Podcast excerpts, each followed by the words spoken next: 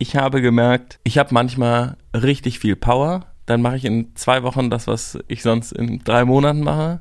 Und dann ähm, bin ich müde, traurig, ängstlich, hab keinen Bock, fühle mich minderwertig und hab Angst, dass alle mich für einen Idioten halten.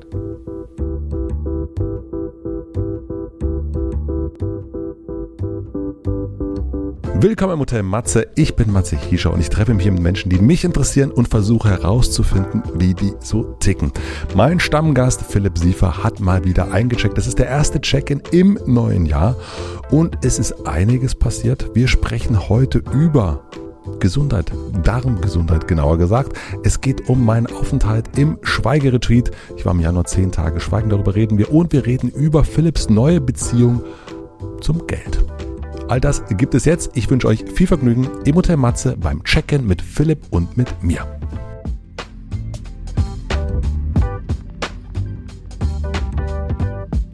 So, Philipp. Wir sind, wir sind da im neuen Jahr. Ist das nicht schön? Ciao, grazie, buongiorno, guten Tag, hallo. Happy New Year. Happy New Year und Happy Birthday. Happy Birthday, Happy New Year. Scheiße, ich habe dein Geburtstagsgeschenk vergessen. Oh, du hattest auch ein Geschenk für mich. Ich hatte auch ein Geschenk für dich. Ah, Das können wir, also das ist ja Wahnsinn. Oh Gott, das ist ja jetzt aber schon fast ein Jahr her, dass wir uns das letzte Mal gesehen haben. ist das so lange Es her, wirkt ne? nicht, es wirkt wahnsinnig lange. Ja. Ich habe das Gefühl, wir haben uns ganz lange nicht gesehen, wir Ja. haben uns auch wenig gesprochen. Du bist für mich ein neuer Mensch. Ich werde dich heute neu kennenlernen, mein Freund. Ach, ganz neu. Ganz neu. Ah, Ich mag ja neue Sachen. Ja. Was ist das letzte Neue, was du gemacht hast? Oh, das sind sch- spontane Fragen. Äh, Tut mir leid. So, sollten wir die Fragen durchgehen, die wir uns ja, vorher ja, überlegt das haben, also, die ich oh. mit deinem Management vorher Aber besprochen auch, habe? das ist so eine gute, weißt du, so eine, ähm, was würdest du machen, wenn du jetzt eine Million auf so eine äh, Vorstellungsgespräch äh, Frage ist das so ein bisschen, ne? Das, ist Was das letzte ist- Neue, was du gemacht hast. Dann will man ja auch was Gutes, also ich zumindest will dann was Gutes. Was ist denn das letzte Neue, was du gemacht hast? Dann habe ich Zeit nachzudenken. Das letzte Neue. ah, eine Diät. Ich mach Diät. man will ja auch was Gutes sagen. Ich mach eine Diät. Ich mache eine Diät. Ich mache eine Diät. Oh, wie schön. Mhm. Du machst eine Diät. Warum machst du eine Diät? Ich möchte mein äh, Mikrobiom sowas von auf Vordermann bringen, dass das einfach, dass mein Darm quasi einfach ähm, Danke, du Arsch zu mir sagt ähm, und, und richtig, einfach richtig glücklich ist und ich nie mehr krank werde. Und wie was, ah, sagt der Arsch schon, schickt er schon Grüße morgens? Ja, der schickt morgens Grüße, also ich habe super Stuhlgang, äh, to Toll. tolle Fest? Konsistenz, Fest, eine, ja. sch- schöne Wurst soll es Mhm. ja sein. Ja, Ähm, freut mich. Das ist übrigens Matze und Philipp, der neue Longevity-Podcast. Wir sind richtig into the game. Ähm, ja, ich, äh, ich esse kein Weißmehl, also quasi Gluten, aber einfach gar kein Weißmehl, kein Zucker und äh, keine Milchprodukte, bis auf Butter und Sahne sind erlaubt. Und davon aber dann reichlich. Nee. ähm, und das, äh, ich habe gedacht, das sei, und ich trinke keinen Kaffee mehr, das gehört nicht zu der Diät, aber ich, ich habe gemerkt, ich bin ja eh relativ auf Zack.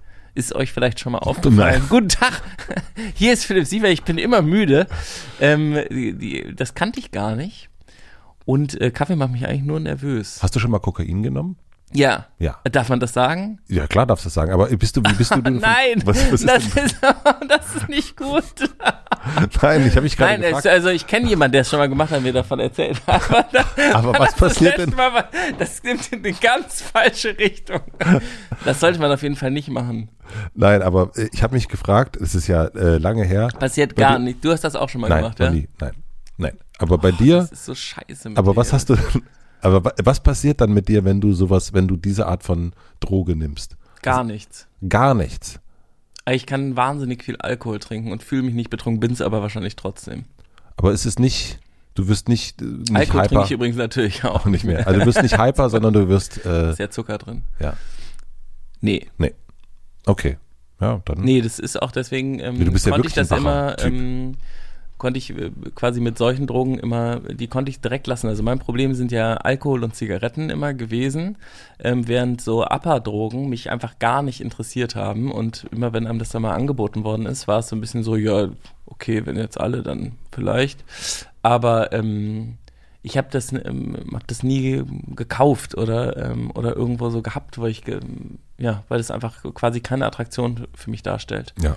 Anders, ähm, also Alkohol und, äh, und Kiffen und, äh, und Zigaretten sind ja eher so Downer, ne, die einen so ruhig machen, weil eben diese Nervosität eh schon so hoch ist. Und dazu zählen dann, glaube ich, auch MDMA vielleicht noch so ein bisschen, dass man quasi ja keine Ängste mehr hat. Das ist natürlich für Panikattacken-Patienten was ganz Tolles, einfach angstfrei zu werden. Hast du das probiert, MDMA? Ja, das war wirklich super toll mhm. für mich jetzt persönlich. Und ähm, dann es ja noch die psychedelischen Drogen. Davon habe ich bis jetzt nur Pilze probiert. Und das war auch total toll. Ähm, Wobei das auch alles sehr gefährlich sein kann und Leute, die ähm, psychische Probleme haben oder bei denen Psychosen in der Familie sind, sollten damit total vorsichtig sein, das nur unter ärztlicher äh, Beaufsichtigung. Und ich habe mich natürlich vorher wahnsinnig gut informiert. Also tatsächlich bei allen Sachen habe ich vorher voll viel darüber gewusst und mich informiert und es auch mit Leuten genommen, denen ich vertraue und so. Und wie hat sich denn dein das jetzt, weißt du? Ja, verstehe ich. das und, geht natürlich nicht. Und Wird hast am 1. April eigentlich Weed legalisiert? Ist das ein Witz? Nein, das ist kein Witz. Ostermontag. Das ist wirklich lustig. Auch noch am Ostermontag. Ne, die ähm, Da macht im Görlitzer Park dann ähm, so ein so ein Store auf. Das weiß ich nicht, ist es so? Ja, ja, da ist dann der größte Coffeeshop Europas. Da geht's ab. Meine, also auch wirklich im Görlitzer Park, davon habe ich noch gar nichts gehört. Das Sehe ich auch nicht. Aber das ist jetzt wirklich, das könnten wir bauen einfach. Ach so, Nee, das gibt's nicht. Ach so, weil das wäre ja wirklich, mehr geht ja nicht. Also ich weiß gar, weiß gar, nicht, wie es dann verkauft wird oder irgendwas. Weißt du das? Also ich weiß davon, nee, mir hat das irgendwie. Einfach alle CBD-Stores holen einfach ihr Originallogo immer raus und einfach, das schmeißen sie alles in Müll und machen dann einfach nur noch. Also ich sag mal so, ich behaupte ja, dass viele CBD-Stores sowieso. Nein. Nein, also also das weiß ich ja noch früher also in Berlin. Das finde ich ist Kriminalisierung, Matze, auf ganz üblem Niveau, ja. Also wenn man früher, als ich noch gekifft habe, ähm, sich lange Papers geholt hat bei einem Laden in Kreuzberg, natürlich war das auch der Laden, der gleichzeitig, und der Laden war voller Bons und hast alles, was du an Zubehör brauchen könntest. Also ich muss sagen, unser, äh, unser Aufsichtspersonal oder Sicherheitspersonal in Deutschland, in ja, also, ich dachte, die würden das dann merken und dann gibt's das nicht mehr. Nee. Ich vertraue, glaube ich, zu sehr in den Staatsapparat. Ich denke sehr wenig über den Staatsapparat nachmerken. Naja, aber die müssen doch, also das müsste man doch, wenn das jetzt nicht erlaubt ist, dann müssten die doch dann, ah, der verkauft auch Bons. Aber wahrscheinlich vertickt er auch Weed. Was hast du denn da unterm Tresen? Ah, Weed. Das ist verboten übrigens. Ja. Also ich meine, äh, also ja, ich glaube, es gibt, es gibt sowas wie geduldet, kann ich mir vorstellen. Ah, ja. Keine Ahnung. Ja. Da, da, drücken wir mal eine Bon zu oder so. Kein, ich weiß Bis es auch wie nicht. viel geht? Also solange man Steuern zahlt, ist glaube ich in Deutschland alles okay, ne? Man Aber ja. Solange man Steuern, ja, Steuern auf die Waffen und, und alles zahlt, ist alles ja, gut. Ne? Was? Waffen in Deutschland großes Business. Ja, das stimmt. Das stimmt. Naja, so. Also, ganz kurz, wie geht's denn ja, dir aber tschüss, mit, mit äh, Das war richtig schön mit dir. Wir haben jetzt, glaube ich, alles besprochen. Also, gefährliches Halbwissen in, äh, in sieben Minuten. Ah. Aber erzähl doch äh, noch bitte schnell deinen Darm. Äh, Stuhlgang, toll, freue ich mich. Super, super. Geht's dir denn irgendwie anders? Bist du, seitdem du diese Diät machst, bist du besser drauf? Also bist du eh gut drauf? Du hast immer Hoch und Tiefs früher gehabt, das hast du jetzt gerade nicht, so merke ich zumindest in unserem Ich schreibe sie einfach nicht mehr so. Ich, weiß, ich tue so, als, als ob Oh Gott. Lügen im Tagebuch, auch richtig gut. Liebes Tagebuch, heute war wieder super. Mann, hatte ich ein gutes Leben. Mann, ist, und dann liest man das später durch und denkt so, das, geil. Äh, richtig Mega geil. gut. Das sollte man mal machen, so ein Lügentagebuch. Lügentagebuch. Wie der, Tag, wie der Tag hätte sein sollen, einfach aufschreiben. Ja, das Lügentagebuch. Das ist eine mathematische Notiz. Nein, das wird natürlich. Das ist ein tolles Buch. Nein, das ist, nein, das ist so, so nennen wir natürlich diese Folge. Das Lügentagebuch. ah, das ist schön. Das gefällt mir auch. Nee, also ich habe tatsächlich gemerkt, ich habe einen Zyklus. Also ich glaube natürlich auch alle haben das. Aber das haben nicht nur Menstruierende. Also Menschen mit Pimmel haben das auch. Also ich glaube, alle Menschen haben quasi einen gewissen Zyklus und ich merke, ich habe. ja, das ist so sehr lustig. Ne? Ja, mir kommt Matze Tränen. denkt, er hat keinen. Du hast keinen Zyklus. Doch, ich habe auch du auf jeden Fall. Du bist immer auch. gleich, ne? Konstant wie eine. wie eine, wie eine, wie ein, wie ein Maschinengewehr. Ja. Gut bist du heute, wirklich, ja. muss ich sagen. Das sind einfach diese pazifistische äh, diese, Note, die wir jetzt neu haben, ja. Einfach, das ist toll. 2024, das neue Jahr. Das neue Jahr, das Ah, Konstante also du hast einen Zyklus. Sorry, ich, muss, ich musste wirklich einfach kurz lachen. Ja, lach du ruhig über meine Gefühle, es ist schon in Ordnung. Ich will ja nichts anderes. Äh, bei Julia Knörschild wird geheult und bei mir äh, kann Wird, wird schön auch geheult. Vor Lachen. Vor Lachen. Ja, ich freue mich ja, wenn du glücklich bist. Deswegen, äh, das ist ja, nein, also es ist tatsächlich so, ich habe gemerkt, ich habe manchmal richtig viel Power und bin, dann mache ich in zwei Wochen das, was ich sonst in drei Monaten mache. Und dann ähm, bin ich müde, traurig, ängstlich, hab keinen Bock, fühle mich minderwertig und ähm, hab, äh, hab Angst, dass alle mich für einen Idioten halten. Und dann bin ich wieder voll auf äh, 480 und mir gehört die Welt und mir ist alles scheißegal und ich mache mir um nichts Sorgen und ich habe überhaupt keine Angst und habe eine wahnsinnig gute Zeit und kann alles genießen. Kann mich auf eine Wiese setzen, dann gucke ich mir das alles an, finde das alles absolut spitzenmäßig und brauche gar nichts. Und hast du denn erkannt, also Zyklus heißt ja, Ich erforsche den gerade. Das ist neu für mich. Ich weiß nicht wie, wann, wo, was. Ja. Ich werde dann auch oft krank, wenn der, wenn es quasi, das war glaube ich so quasi meine Körperreaktion, weil ich das ja unterdrückt habe, so wie du, ähm, äh, habe ich halt quasi, hat mein, hat mein Körper äh, quasi dann reagiert und ich bin dann ähm, oft krank geworden. Und ich glaube, quasi das Zulassen oder das Anerkennen, dass es auch Phasen gibt, in denen man halt jetzt nicht irgendwie so Wuhu ist ähm, und damit mehr, äh, sich dann mehr Ruhe zu gönnen und nicht zu versuchen, sich so durchzupeitschen, hilft mir dabei, äh, weniger krank zu werden. Und diese Beispiel. Diät machst du, weil du eigentlich. Ich habe mein, äh, mein Mikrobiom testen lassen. Ich hab, war ja Anfang letzten Jahres Super äh, oft ich krank. super crazy, vier Antibiotika, Riesenscheiße. Und dann habe ich gedacht, Gesundheit interessiert mich eh. Ähm, teste ich jetzt. ja. Und dann habe ich ähm, für wahnsinnig viel Geld äh, in so Röhrchen gepustet und in, äh, auf so Dinger äh, gekackt und äh, die, also alles, was man da so machen kann. Mhm. Ähm, sehr zum, zum Amüsement meiner, äh, meiner Arztfreunde, denen ich das erzählt habe, die immer gesagt haben, ja, das ist super, Philipp, mach das unbedingt, da du eine wahnsinnig tolle Diagnose kriegen. Mach noch ein paar Blutwerte. Das ist eine richtig tolle Aussage alles. Ich habe das dann alles trotzdem gemacht.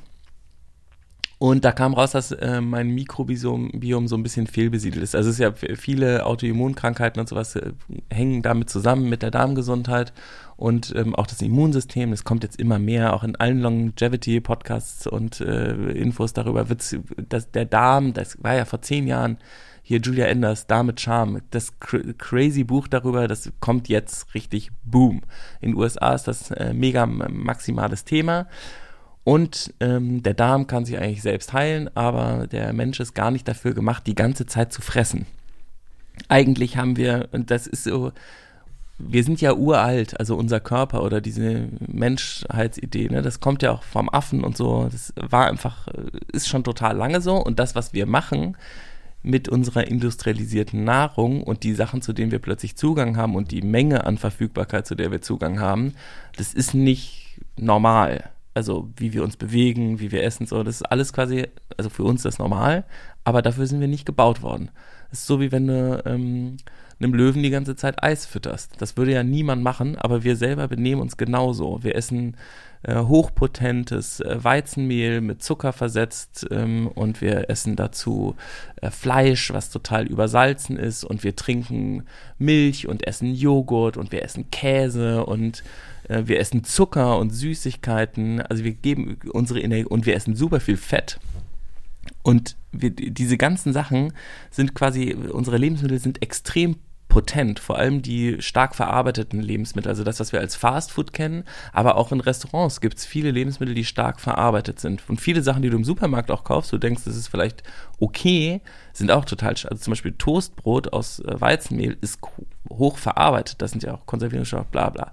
So, und das essen wir jetzt und unser Magen, also unser super intelligenter Körper, der äh, weiß eigentlich, wenn er voll ist, und, äh, und wie viel Nahrung da jetzt drin sein soll. Also wenn du zwei Hände voll Gemüse isst, ist dein Magen voll, hast keinen Hunger mehr. Wenn du äh, vier Scheiben Toastbrot mit ähm, einem äh, Burger äh, Patty äh, isst und darauf noch ein Glas Milch trinkst, ist dann, oder ein Milchshake mit viel Zucker, das ist viel besser. Also so ein Mc's-Menü. Mhm. dann ist dein Magen, wenn überhaupt, halb voll. Aber an Nährstoffen hast du schon alles aufgenommen, quasi, also an Fett und Zucker und so. Genau. Und das äh, ist gut, eine, eine Diät quasi zu machen. Also viele Leute fasten ja auch. Mhm. Das wollte ich demnächst auch mal ausprobieren. Da taste ich mich quasi gerade ran, ähm, erstmal zu gucken, was passiert irgendwie mit dieser Ernährungsumstellung. Und was ich vor allem gemerkt habe, ist, wie viele Dinge ich kompensiere über Nahrungsaufnahme. Das ist ja abgespaced. Die erste Woche war ich wirklich, ich war total deprimiert, weil ich einfach, ich habe einfach nur Gemüse und, äh, und Tofu und dann Linsen und so äh, und viele Nüsse, Nüsse natürlich mampft man dann irgendwie so und, und Eier. Ähm, mein Rührei, das hat mir echt äh, dann immer so den Tag gerettet. Ähm, aber du kannst nicht zwischendurch mal irgendwie, gehst nicht einfach und frisst dann mal irgendwie einen geilen veganen Burger oder so. Das gibt dir einen Kick. Also diese Zucker und so, der Körper sagt dann ja auch geil ähm, und schüttet äh, dann Endorphine aus und so und äh, das Ja, nicht nur das, also ich glaube, es geht ja auch um, also ich finde sowas, dieses ne, mit jemandem zusammen einen Kaffee trinken, mit jemandem ein Stück Kuchen essen zu gehen, es ist ja nicht nur für den Körper ein Thema, Ja. sondern es ist auch bei uns ja auch kulturell, Abend vorm Fernseher sitzen, also so war das bei uns zu Hause immer, äh, man, man sitzt vorm Fernseher, es gibt Chips und es gibt Schokolade. So, und, und ich habe das immer noch drin, wenn ich abends Fernseh gucke oder keine Ahnung, muss ja nicht Fernseh sein oder, oder allein auf dem Sofa sitzen Abend habe ich immer noch so ein kleines, ach jetzt, jetzt ein paar Pringles, das wäre doch schon was Schönes. Und, das ist geil. Bei uns wurde immer äh, Wein getrunken und äh, und das ist bei dir, ist das auch noch drin? Dieses Gefühl, abends hätte ich gerne eigentlich einen Wein? nee, ist Nee, weg. Ist weg. Ist weg. Aber ich glaube, dass es eben nicht nur Körper ist, der äh, So, und bei uns zu Hause wurde auch immer gegessen. Mittags, abends, morgens. Ja. Also kochen und essen und so. Weißt du noch, ich bin voll drum. der, voll der Foodie. Ähm, und ich dachte auch, dass irgendwie eine ähm, Spaghetti Bolognese, dass das ein äh, gesundes, reichhaltiges Essen ist. Ja. Aber eigentlich sind Nudeln gar nicht so. Eigentlich ist das gar nicht so gut. Ähm, und wir müssten äh, viele Sachen quasi anders essen. Aber das zu machen, ist wahnsinnig. Ich habe dann gegoogelt und ge quasi auch so Dokus geguckt, mich dann so ein bisschen da reingelesen. Dann findet man ja auch schnell viele lustige Sachen raus. Ne? Ähm, wenn du mal guckst, was es in Berlin für Restaurants gibt, in denen du wirklich gesund essen kannst. Also zum Beispiel weißer Reis so, soll ich jetzt auch nicht essen. Also dann kannst du nicht mal Sushi essen quasi, ja. Ähm, oder wegen der Soßen wahrscheinlich auch nicht. Aber dann habe ich nach Restaurants irgendwie, die irgendwie makrobiotisch kochen oder sowas gesucht. Findest nur Staluma. mhm. Es gibt, also es ist einfach so, das Essen, was angeboten wird, was wir normal zu uns nehmen im Alltag, ist irgendwie chinesisches Essen, italienisches Essen, äh, französisches Essen, mexikanisches Essen, äh, dann amerikanisches Essen. Das ist fast immer ungesund. Mhm. Wie ist es mit, äh, so, ich bin ja so ein Kartoffelfreund. Kartoffeln kann ich die essen? Kartoffeln sind eigentlich eine ganz gute Sache, obwohl die viel Stärke haben. Ähm, und äh, sind aber, wenn du sie ein, also wenn du sie kochst und am nächsten Tag es isst, ist sehr gut fürs Mikrobiom. Sehr gut, das mache So ich jetzt 24 noch Stunden alte Kartoffeln. Du kannst einen geilen Kartoffelsalat draus machen, abends statt Chips essen. Mm, mehr. lecker. Mm, lecker. Mm. Mm. Also Kartoffeln mit, mit Bütterchen, das ist empfehlenswert. Dankeschön. Und jetzt zu deinem Zyklus kurz nochmal. Hast du eine Veränderung, also hast du eine Veränderung Schmeckt festgestellt? sehr lecker, der entkäufinierte Oder? Kaffee, finde Geht ich. gar nicht so schlecht. Ja, finde ich okay. Ähm, hast du eine Veränderung äh, gemerkt? Also merkst du, also ich meine, am Anfang ist es ja super schwer, Sachen aufzuhören. Ich habe im Januar als auch Zucker, nicht kein Zucker gegessen, kein Kaffee getrunken. Und die ersten Tage Horror. Komisch, oder? Absoluter Wahnsinn. Meine Güte. Ich finde auch, man ist so richtig, ich war auch, ich war auch so, nach, äh, nach einer Woche dachte ich so, ich habe ja dieses Training gemacht und dachte dann so, es geht, ich habe ja jetzt viel Mhm. Also Timeless Wisdom Training. Genau. Ja. Mhm. Es ging ja viel um Weichheit und so mit sich selber weich sein und sich quasi richtig fühlen. Dachte ich auch so, bist du bescheuert? Das ist ja voll die Disziplin-Geschichte, die du hier gerade machst. Ja. Also ist das richtig, jetzt zu fasten, eine Diät zu machen? Du bist doch gesund. Was Mhm. soll das eigentlich? Was hast du dir geantwortet? Ich habe gesagt, wenn ich, ähm, wenn ich nicht mehr kann, dann ähm, werde ich ja quasi meine Disziplin, also ich bin ja genauso diszipliniert, wie ich diszipliniert sein kann. Das ist okay. Ja. Und wenn ich nicht mehr kann, dann höre ich halt auf. Dann zwingt mich ja auch niemand mehr dazu. Aber es ist ja auch, also es gibt ja bestimmte Leute, die können sich zu wahnsinnigen Sachen zwingen. Das ist dann halt, glaube ich, deren Grenze. Und meine Grenze ist halt irgendwo und dann hört halt die Disziplin wahrscheinlich einfach auf. Dann lasse ich es halt. Ich kann das sehr schlecht, muss ich sagen. Also ich kann gut sagen, ich trinke im Januar keinen Kaffee. Mhm. Oder ich esse im Januar keine Chips oder was auch immer. Also für mich ist so eine Zeit, das funktioniert, das kriege ich auch eigentlich hin, das dann durchzuziehen. Mhm. Aber sobald ich sage, also jetzt zum Beispiel ist es wieder, ich darf jetzt wieder alles nach so meiner eigenen Vorgabe. Und jetzt kann ich mich, also jetzt ist auf jeden Fall Nachmittag wieder, oh geil, Kuchen, ah geil, äh, Stück Schokolade. Also jetzt mhm. fällt es mir total schwer, dann diszipliniert zu bleiben. Sobald die Tür wieder offen ist, los geht's. Also dann kann ich, ich kann diszipliniert sein in einem zeitlichen Rahmen, aber Weil die Umstellung dauert halt nicht einen Monat, sondern 90 Tage, glaube ich. Also so. ich meine, wir mhm. fasten ja, wir machen ja immer diese, ähm, die Fastenzeit dauert ja auch zwei Monate. Ne? Also ich will das jetzt so knapp bis, wenn ich es schaffe, mache ich es bis Ostern. Sechs Wochen wollte ich es mindestens machen. Ja. Aber eigentlich ähm, sind 90 Tage, glaube ich, der, der richtige Rhythmus, um wirklich eine Angewohnheit äh, zu verändern. Mhm. Ähm, und wir denken ja einen Monat irgendwie kein Alkohol und dann ähm, wundern wir uns, dass wir voll wieder drin sind. Ähm, und es reicht einfach nicht ähm, ist einen kurz. Monat. Ja, es ist zu kurz. Und es ist, und wir machen dann ja auch oft noch, dass wir quasi eine Ausnahme einbauen oder sowas. Und da quasi, also meine Frau hilft mir auch total. Ich habe letztens auch gesagt, so, komm jetzt, scheiß drauf, dann rauche ich jetzt wenigstens einen. Hat sie gesagt, du bist doch bescheuert, das machst du auf keinen Fall. Habe ich es auch nicht gemacht. Sehr gut. Ähm, aber es ist äh, krass auch jetzt. Ich meine, du trinkst ja seit 100 Jahren keinen Alkohol mehr. Ähm, aber am Anfang ist es ja auch strange, auf Partys dann zu sein und so, ne? Und dann so mitzukriegen, das gehört jetzt irgendwie dazu oder alle essen. Ich frühstücke jetzt auch, mache so ein Intervallfasten noch dazu, das mache ich schon lange, dass ich erst, dass ich um 19 Uhr ist meine letzte Mahlzeit vorbei und um 11 Uhr frühstücke ich erst. Das heißt, dazwischen sind 16 Stunden mhm. Pause, damit der Darm genug Zeit hat, sich zu erholen oder das Verdauungssystem. Aber auch das, finde ich, ist eben kulturell, finde ich das schwierig. Ne? Also auch bei uns das zu Hause meine ist, Familie total. Ja, genau, man sitzt, also das sind ja die, für uns sind Frühstücken und Abendbrot, das ist für uns total wichtig, das so mhm. zusammen zu machen, äh, soweit es geht.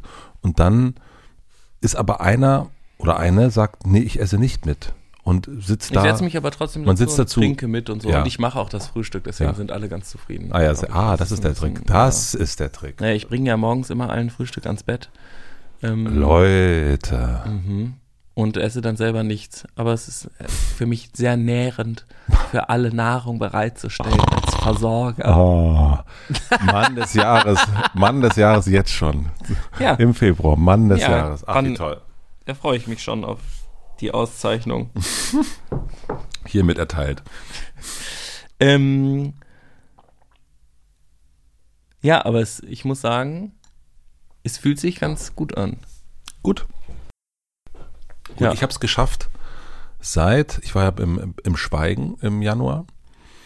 Zehn Tage. Stimmt, du hast wirklich viele Sachen nicht gemacht. Ich habe viele nicht Sachen. Nicht mal geredet. Nicht mal geredet.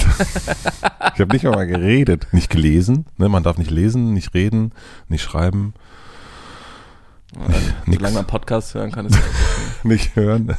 Podcast hören. Aber Musik durfte man hören, oder? Man durfte gar nicht. Man durfte keinen Sport machen, nix. Gar man darf sich nicht mal krass bewegen und physisch auspowern? Nein. Oh, oh. Nee, nee, darf man alles nicht. Nee. Ja, wie war denn das? Ähm, das war, also ich habe schon mal gemacht vor 15 Jahren und damals war es. Hast du so lange das jetzt nicht gemacht? Ja. Ach krass. Ja. Da bist du rausgegangen und hast gesagt, ich esse nie mehr Fleisch, ne? Ich bin esse nie mehr Fleisch. Ich habe äh, damals dann ein paar Monate später mit meiner Freundin Schluss gemacht und nochmal ein paar Monate später mit äh, meiner Band aufgehört. Also es hat auf jeden Fall damals einen richtigen Impact. Wie lange hast du das da gemacht? Damals auch, genau, also auch zehn Tage. Und es war in Indien, aber ne? Nee, das war, ich habe es in Indien äh, kennengelernt. Also das, äh, also in Indien habe ich zum ersten Mal davon gehört, dass es das gibt. Und dann habe ich es in Deutschland in Tribel gemacht damals. Und es hatte, ja, das hatte auf jeden Fall richtig, äh, es hatte so ein, hatte Nachwirkungen damals. Und deswegen habe ich es auch. Dann nicht nochmal Ich wollte. Ja, also ich hatte jetzt wirklich. Also das hat super funktioniert, das mache ich nie mehr. also ich meine, das sind alles Sachen, die könnte man ja auch sagen, zu was Gutem geführt haben. Mhm. Nur natürlich wollte ich irgendwie, ja, ich hatte das irgendwie lange, dachte ich so, nee, ich mach das nicht nochmal. Und dann kam es irgendwann letztes Jahr. ja, zu Recht. Ja, vielleicht. Und dann habe ich dann, letztes Jahr kam das aber wieder hoch und dachte so, irgendwie will ich eine Auszeit machen. Und dann hatte ich wieder, ich probiere das jetzt noch mal und mal gucken. Und Stefanie war auch echt nicht, also sie war auch so, ja, okay, äh, ja, dann mach halt. Aber wehe. Drohend schickte sie mich von dannen. Das ist wahrscheinlich gut, einfach auch, dass man quasi mit dem Gefühl sollte man, sollte man da sitzen in der Stille. Ja, nein, aber das war, also was total gut war. Komm ist, du mir nach Hause, du komm Sau, du mir nach Hause, weh, du, weh, du machst Schluss, du. Nein, also beim letzten Mal war ich auch, das war auch echt irre, äh, also da vor 15 Jahren, ich war wie brainwashed danach. Also ich war auch richtig, also meine Freunde damals waren auch so, Alter, sag mal, ey, sei mal normal, was, was ist los mit dir? Also, weil man ist da halt gefühlt Ende 20, denkt man, man ist kurz vor Buddha und man hat jetzt irgendwie alles wie die Menschen. Ich weiß nicht, ob du das noch weißt, so, damals die ersten Leute aus Indien zurückgekommen sind. Die waren dann irgendwie zwei, drei Monate in Indien und waren so, hat dann nur noch so Bastsachen an und so buntes irgendwie Zeug und waren so, haben dann nichts mehr richtig gegessen. Das war vor meiner Zeit. Ja, also war das bei mir zumindest. Und so, glaube ich, war ich damals auch. Und so ist es aber diesmal überhaupt nicht gewesen. Also es war auch nicht so intensiv. Beim letzten Mal war es irre intensiv und diesmal war es nicht so intensiv wie beim ersten Mal. Also es war, ich wusste natürlich auch, was passiert. So, ich konnte mich so ein bisschen darauf einstellen vorher. Hab eben dann vorher schon aufgehört mit Zucker, mit all den möglichen Sachen, um schon mal so ähm, gut anzukommen. Dann ähm, ja, und eigentlich das, das Nicht-Reden war eigentlich das Leichteste, fand ich. Das war nicht kompliziert, fand ich. Und auch dieses Nicht-Lesen und so, das, das sind Sachen, die fielen mir sehr leicht. Also da hatte ich vorher auch Schiss, weil damals gab es auch noch kein Smartphone und sowas. Ne? Also da gab es diese ganzen, alles immer zur Verfügung haben, das gab es nicht. Und aber das Handy abgeben, das, da war eher so, ach geil, Handy weg, danke. Mhm. Ähm, schwierig waren eher wirklich dieses stundenlange Sitzen und eben nicht zwischendrin mal joggen zu gehen oder sich total auszupowern, sondern immer wieder, es gibt im Grunde ja, also das letzte Essen ist, muss um zwölf passieren, danach gibt's nichts mehr. Das heißt, also das Highlight des Tages so elf Uhr, da gibt's was zu essen, sehr gutes Essen. Und ansonsten hast du die Möglichkeit, entweder sitzen in der Meditationshalle, gehst spazieren auf einem Pfad, der, naja, 200 Meter ist, oder du bist in deinem Zimmer, wo nichts ist. So, also das ist eigentlich die Möglichkeit, die du hast. Es gibt nur einmal am Tag Essen. Frühstück und Mittagessen, ja. Ja, und dann gibt es nichts mehr. Nee. Hm. Und dementsprechend meditiert man ja wirklich dann die ganze Zeit, weil eigentlich was anderes, also was willst du anderes machen? Mhm. Und das aber dieses lange Sitzen, das ist super anstrengend natürlich und mh, mm, wie sitzt, äh, also was für eine Sitztechnik äh, habt ihr da? Ne, man, also es ist sehr interessant, es sind 110 Leute da und wenn man dann so mal durchguckt, hat wirklich jede Person einer sitzt auf dem Hocko, einer auf dem Hocker, einer auf dem Kissen, einer nur auf dem Boden. Also wirklich jede Person hat da irgendwie ein völlig eigenes System. Wie viel Kissen ist es bei dem? Der hat noch ein, noch ein Kissen unterm Knie und also es ist, äh, es ist glaub, sehr interessant, dass das so, das ist so individuell dann. Das war die einzige Individualität, die man, glaube ich, dann auch sowieso hatte. Man mhm. kann sich über, überlegen und ich saß auf zwei Kissen ja, im Schneidersitz meist am Anfang im Schneidersitz, dann habe ich dann irgendwann einfach, ähm, ja, saß ich so und habe die, saß gerade und habe meine, meine, meine Knie, also meine Füße aufgestellt. So saß ich eigentlich die meiste Zeit. Und das tut halt alles, tut halt irgendwann weh. So, im Rücken tut's weh, im Knie tut's weh. Und dann bist du ja, die Aufgabe ist ja, dich selber immer wieder zu beleuchten, immer wieder durchzugehen. An den ersten drei Tagen geht's nur darum, den Atem zwischen Nase und Oberlippe zu spüren und irgendwann, also das guckst die ganze Zeit immer nur auf diese, auf diese Stelle und guckst, dass da irgendwann mal was passiert. Und irgendwann passiert dann auch was. Und das machst du dann irgendwann mit deinem ganzen Körper, dass du einfach so durchscannst. Und dann hast du irgendwann merkst du so leichte, leichtes Kribbeln oder hier und gibt es auch ganz viele Stellen, wo ich lange nichts gemerkt habe. Aber diese Schmerzen sind halt heftig, so die man immer wieder hat. Man will sich eigentlich die ganze Zeit bewegen und eigentlich auch aufstehen. Und dann habe ich dann irgendwann habe ich dann, so bin ich so in den Schmerz, so, du hast ja auch dich mit Marina Abramovic auseinandergesetzt, äh, ich auch, und die sagte, man muss in den Schmerz reingehen. Und habe ich dann gemacht. Und dann hat sich das so aufgelöst tatsächlich, so der Rücken. Äh, also ich hatte so einen heftigen Schmerz im Rücken, der mich so wirklich, oh, äh, ja, heftig war der. Und dann bin ich rein und rein und rein und dann ist irgendwann tatsächlich eine Person aufgetaucht. War ein bisschen crazy.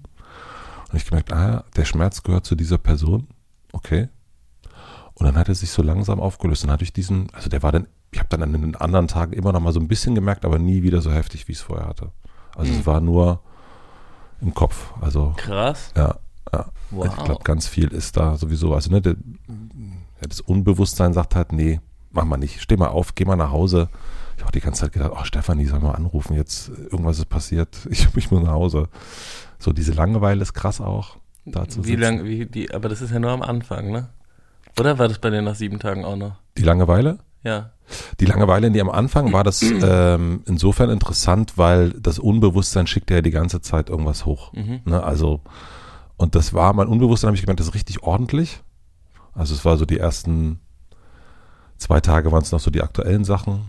Ähm, dann hatte ich am dritten Tag äh, war das ein bisschen sehr, war die Erotikabteilung dran im, im Unbewusstsein, da, da ging es richtig ab.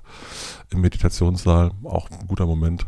Und dann war das so vierter Tag mit Vergnügen, dann irgendwann so Familie, erst, äh, fünfter Tag Mutter, sechster Tag Vater. Es war alles schön geordnet. So jeden Tag kam mhm. so eine wichtige und so, so Dekade kam da so dazu. Und dann aber ab dem achten Tag wurde es brutal langweilig, weil es dann so gefühlt kam dann nichts Neues mehr. Und dann, also achter, neunter Tag, das war, waren die schlimmsten eigentlich. Also, weil ich dachte, Alter, ja, ich habe gar keinen Bock mehr. Und dann sitzt du da und denkst so, Alter, oh, noch, okay, noch, noch drei Stunden.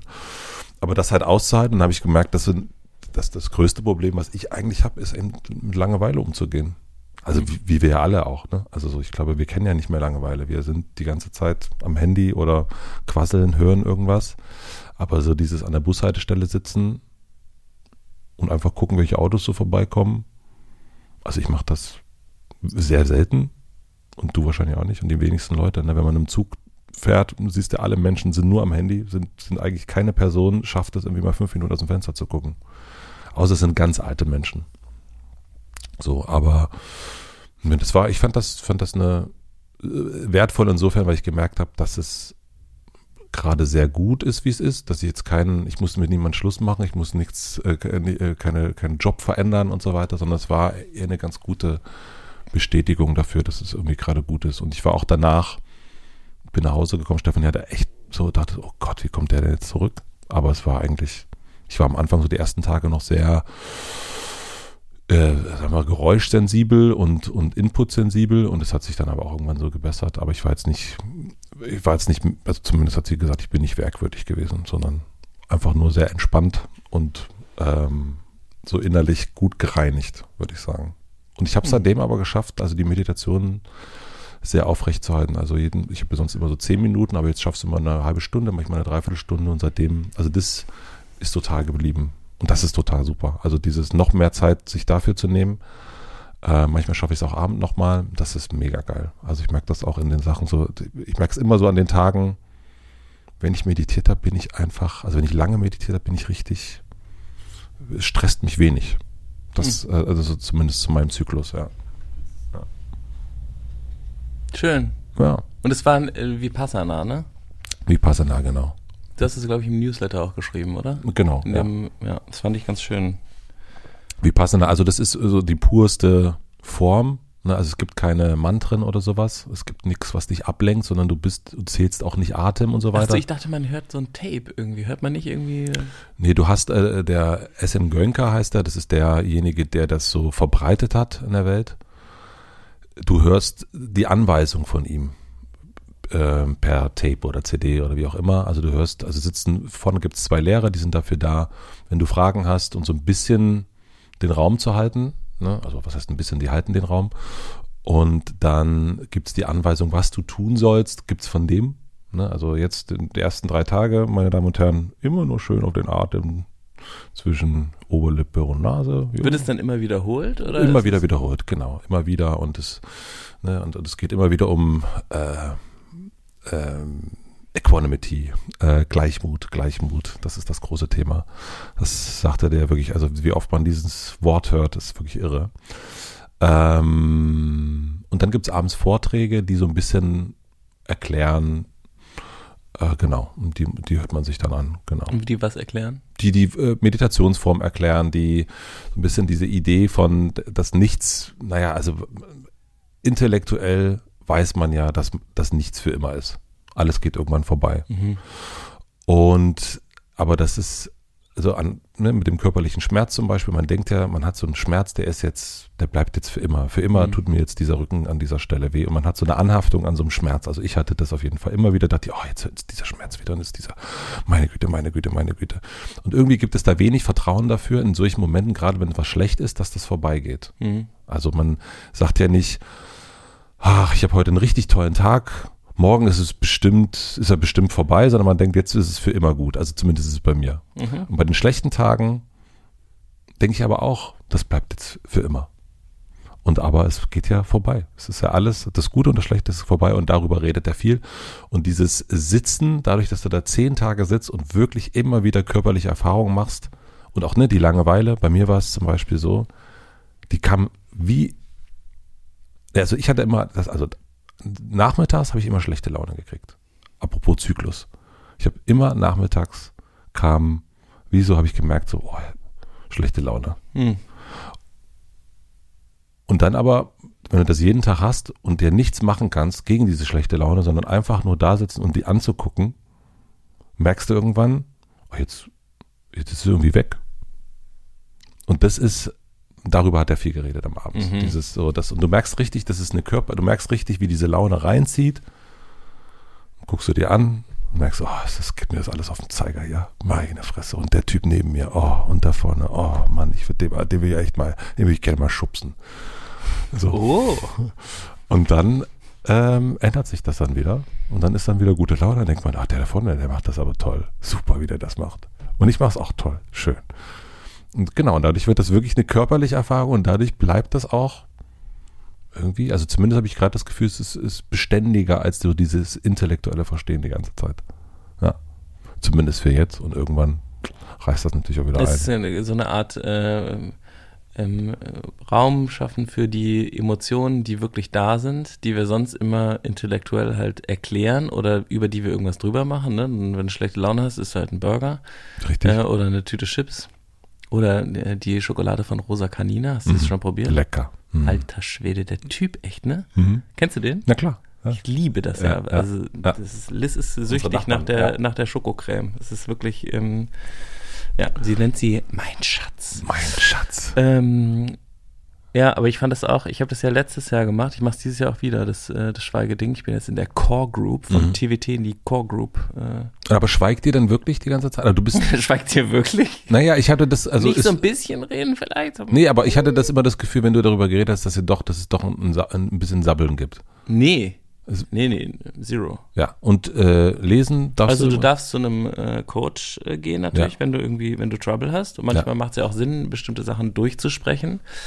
Aber ähm, das ändert gar nichts an dem Schweigen, weil du ja, also ich glaube, die eine Therapiestunde zu nehmen, ist ja was anderes, als sich quasi als kurz irgendwie üben, sich abzulenken. Das ist keine Ablenkung, dann gehst du ja tiefer rein. Ja. Ähm, und wenn du es noch nicht alleine kannst, dann gehst du zu einer Therapeutin. Das, Ah, ist, ja. ähm, das ist erlaubt.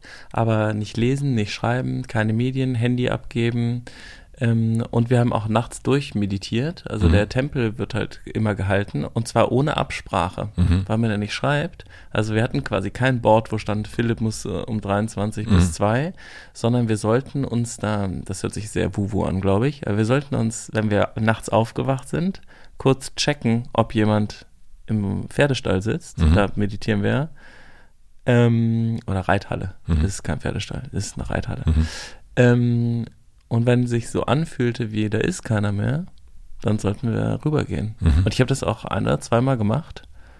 Und da war wirklich fast keiner mehr da. Mhm. Und dann saß ich da. Mhm. Ja, also super. diese Verbindung, die man untereinander hat, ist krass, ne? nonverbal, das hatte ich auch wirklich krass. Also, dass ich da, ähm, man hat zu den Menschen, ohne mit denen zu reden, man hat eine Verbindung, auch eine sehr angenehme. Jetzt habe ich erst gesagt, ja, da habe ich vor- der, der, der, der Typ Aber ich habe davon- die auch gehasst. Ich habe das ja The Temple of Doom genannt, ähm, Mhm. weil das einfach, das ist der, der totale, weißt du, alle schmeißen ihre, manche Leute haben ja drei irgendwie Flaschen aus Glas, Metall und noch eine aus Mhm. Plastik dabei und dann treten die mal dagegen, dann fallen die alle um, schepper, schepper, dann Plastikklamotten, reib, reib, ruschel, ruschel, dann siebenmal Mhm. hinsetzen, dann äh, rotz, rotz, Taschentuch voll und so. Und wenn man da gerade halt in seinem Rage-Mode ist, Mhm. dann hasst man ja einfach alles. Man merkt aber auch, dass es einfach nur, also wenn man dann so sitzt, ja nur in einem selbst ist. Voll. Und das ist das Interessante und dieses zu merken, wie dann, also ne, wenn dann nichts anderes ist, du merkst richtig, wie so, wie es so hochkocht irgendwas, ne, wie so eine Flamme angeht. Und das beobachtet man und, äh, und genauso aber auch bei mir eben so ganz viel, so, also irgendwelche Sachen, die ewig alt sind. Ne? Bei mir kamen so Telefonnummern hoch alte Telefonnummern. So, ich hatte mhm. plötzlich kam wieder Telefonnummern und dann dachte ich, was ist denn das für eine Nummer? Und dann, ach so, das ist ja die Nummer von. Aha, das ist die, Nummer von Rosi, von der Spider Murphy Gang. das ist die Nummer von Rosi. Herrscht da Konjunktur die ganze 1, Nacht? 110, was ist denn das für eine Nummer? Ja, faszinierend, die ich direkt mal an. Direkt mal an. Holen Sie mich hier raus! ja, ja. Ah. Nein, eine tolle ich Erfahrung. Bin ein Star. ich bin ein Star. Und Michael das wäre auch ein super Format. Jan Köppen moderiert ähm, Jan das. Jan Köppen moderiert ähm, wie, das ist ja vorne der, wie, ja vorne wie der Promis, wie, wie 20 Promis zusammen schweigen oh. und nichts sagen dürfen. Äh, das wäre wirklich mal, das wäre für die Fernsehlandschaft wirklich mal was, was ich gerne sehen würde. Das würde ich auch gerne. Das Problem, äh, leider ist es ja so, dass man noch nicht, aber es wird sich bestimmt irgendwann ändern. Elon Musk ist dran, bin ich mir sicher also diese Gedanken. Ich hätte so gern gehört, was die Leute da in dieser Meditationenhalle gerade so denken, was bei denen im Kopf los ist. Man kann ja sich vorstellen, bei einem selber ist ja richtig was los, da ist ja richtig Karneval angesagt. Jeglicher Scheiß wird irgendwie äh, passiert da drin und es geht ja allen anderen auch so. Und das dann mal so, wenn man so durchgeht und so einen Lautstärkeregel auftritt, was da alles an Selbstgesprächen da ist. Oh. Und ich glaube, das war bei Dschungelcamp wäre das natürlich auch irre das zu hören, was die wirklich denken die ganze Zeit. Oh, ich würde es lieben. Ja, aber ohne miteinander in Kommunikation. Ohne miteinander in Kommunikation zu sein, genau. Du hörst nur die Gedanken. Das hm. machst du ja bei dem, also beim TWT haben wir ja genau das geübt, ne? Dass du quasi, da machst du ja diese Triaden, mhm. das basiert ja auf transparenter Kommunikation, das ist ja diese Technik, die der Hübel entwickelt hat. Da sprichst du aus, was du äh, denkst und dann eben emotional äh, fühlst. Ja das ist abgefahren, das, äh, das zu hören. Und du kriegst dann ja auch Resonanz von den anderen Leuten, ob das quasi in ihnen landet, was du da sagst, oder ob das noch nicht. Nämlich, es fällt uns gar nicht so leicht, das zu sagen, was wirklich ist. Das merkt man ja auch. Es gibt ja Leute, diese Leute, die so krass verbunden mit sich ja. sind und wo du so richtig merkst, okay, die sagen wirklich, was sie, was sie denken oder was sie fühlen oder sowas. Das, dann, das fühlt sich ganz anders an, wenn solche Leute sprechen, als wenn irgendjemand irgendwas so daher faselt. Es ist einfach so, ja. Okay. Nehme ich dir ab. Und das ist diese Resonanz, wo du direkt, du spürst direkt so, ah ja.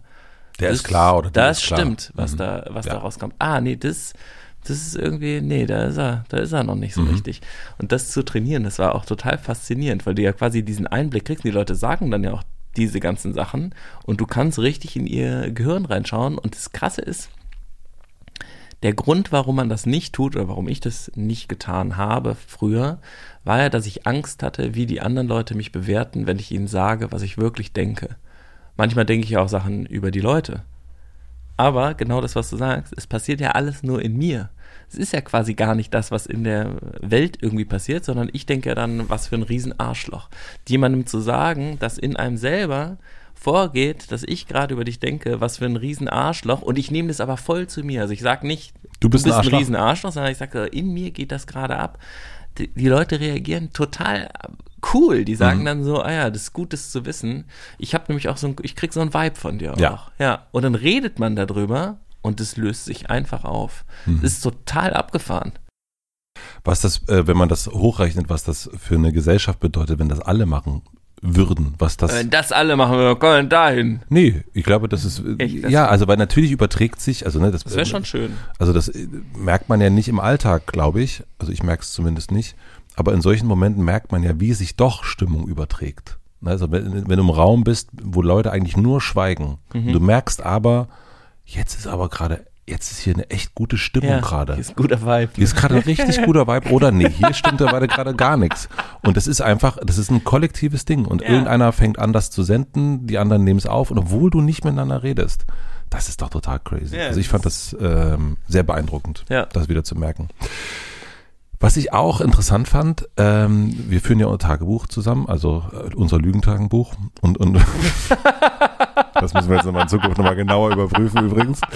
Ähm, und äh, da tragen wir ein jeden Tag oder manchmal auch tragen wir es nach, was für uns das Interessanteste an diesem Tag war. Eine kleine Episode, ein, ein, ein kleiner Moment. Shared Google Doc kann man super easy nachbauen. Schreiben wir mal ganz wieder, wie macht man das? Einfach ein Google Doc anlegen mit einer Freundin, mit einem Freund zusammen. Jeder kriegt eine Spalte und los geht's. Ganz einfach. Und da hast du an einem Tag reingeschrieben, ähm, da warst du bei Rivka das ist ein, eine Coachin, ne? Und du hast geschrieben, äh, dass du mit über Geld geredet hast und hast geschrieben, ich will auch Geld.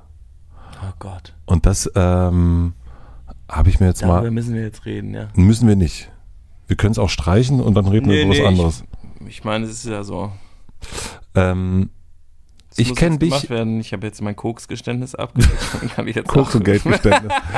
naja, also äh, vielleicht zusammenfassen, warum mich das irritiert hat, ist, dass ich, wie wir uns kennengelernt haben, da haben wir auch darüber geredet, du hattest früher die Idee, Dagobert Duck zu sein, Mhm. äh, fasziniert davon, der Typ zu sein, der Onkel mit dem großen Geldspeicher und da reinzuspringen. Mm, Mit dieser Idee bist du auch Unternehmer geworden, dann irgendwann Einhorn gegründet, äh, mit Waldi zusammen. Und dann fing das an, Verantwortungseigentum, etwas for the good cause zu tun, zu tun und weniger sich selber die Taschen voll zu machen, sondern eigentlich der Gemeinschaft zu dienen. Genau. Und deswegen hat mich diese, äh, dieser Satz so überrascht, der sagt, ich will auch Geld, was ja erstmal nix, äh, finde ich ja überhaupt nicht verwerflich, sondern einfach nur interessant, wie, ähm, woher das jetzt kommt. Ja, es gab so ein paar Sachen, so ich äh, habe bei so ein paar Leuten mitgekriegt, die ich eher so in so eine künstlerische oder so eine quasi geldfreie Zone auch ähm, einordne. Zum Beispiel sind ja die Gehälter von äh, Markus Lanz und Jan Böhmermann und sowas ähm, offengelegt worden.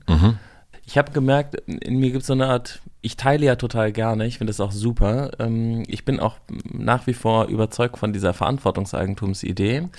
Aber ähm, was ich gemerkt habe, ist, ich hätte auch gerne ein bisschen was für mich. Und zwar auch ein bisschen mehr. Und ich merke, dass quasi dieses alle Teilen quasi zu nicht ganz gleichen Teilen, aber schon sehr ähnlichen Teilen, ähm, dass ich mich damit nicht mehr so wohl fühle. Dass ich mich quasi nicht in allem gesehen fühle, was, was, was ich gesehen haben will und dass auch ähm, meine Altersvorsorge nicht abgesichert ist. Und das geht mir schon ganz schön auf den Sack, muss ich sagen. Dass wir quasi, wir haben ja dieses Versprechen gemacht mit einer, dass wir uns ähm, enteignen und dann unser Gehalt nach zehn Jahren Zugehörigkeit zehn Jahre weiter äh, bekommen. Aber ähm, wir als Einhorn haben versäumt, dafür was äh, vorzubereiten. Also es gibt quasi nichts. Es ist nichts rückgestellt, es ist kein, es gibt keinen Fonds, es gibt kein Blabla. Das ist, weil wir uns quasi gegen klassische Investitionsformen haben wir uns gewehrt, haben wir gesagt, ja, das ist alles scheiße, es gibt keine fairen Investments, stimmt auch. Äh, aber wir haben nichts. Und da habe ich gedacht, so, das ist schon echt bescheuert, ähm, Geld zu verdienen.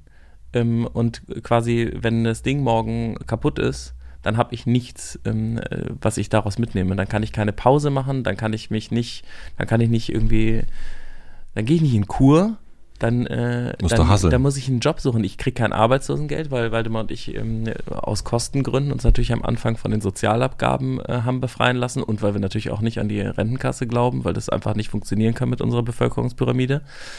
Ähm, wir sind äh, privat versichert, weil das auch viel günstiger war fürs, fürs Unternehmen und für uns. Das heißt, ähm, selbst wenn ich 5000 netto verdiene, zahle ich ähm, 800 Euro oder jetzt mit Kind zahle ich 900 Euro Krankenversicherung. Dann müsste ich noch was für die Rentenversicherung. Dann verdiene ich äh, nach Abzug von allem, habe ich 1000 äh, netto raus, ja.